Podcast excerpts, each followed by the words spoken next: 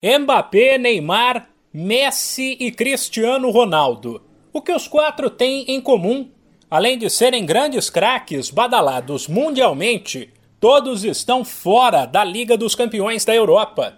Depois do trio do Paris Saint-Germain na semana passada, nesta terça foi a vez de o português CR7 dar adeus ao maior torneio de clubes do planeta.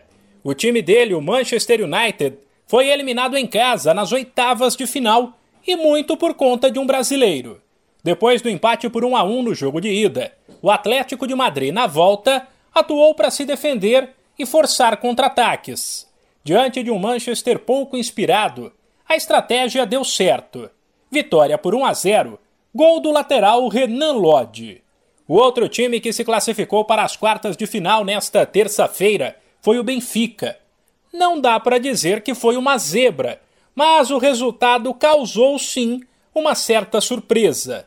Na ida contra o Ajax também houve empate por 1 a 1 e na volta fora, o Benfica também venceu por 1 a 0.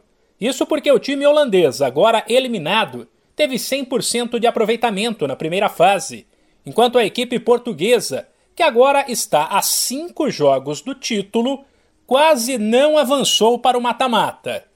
Os últimos dois classificados para as quartas de final da Liga dos Campeões serão definidos nesta quarta-feira, 5 da tarde no horário de Brasília. Tem o Lille contra o Chelsea, que na ida venceu por 2 a 0, além de Juventus e Vidia Real, equipes que na Espanha empataram por 1 a 1. Sem esquecer que já estavam classificados Bayern de Munique, Manchester City, Real Madrid e Liverpool.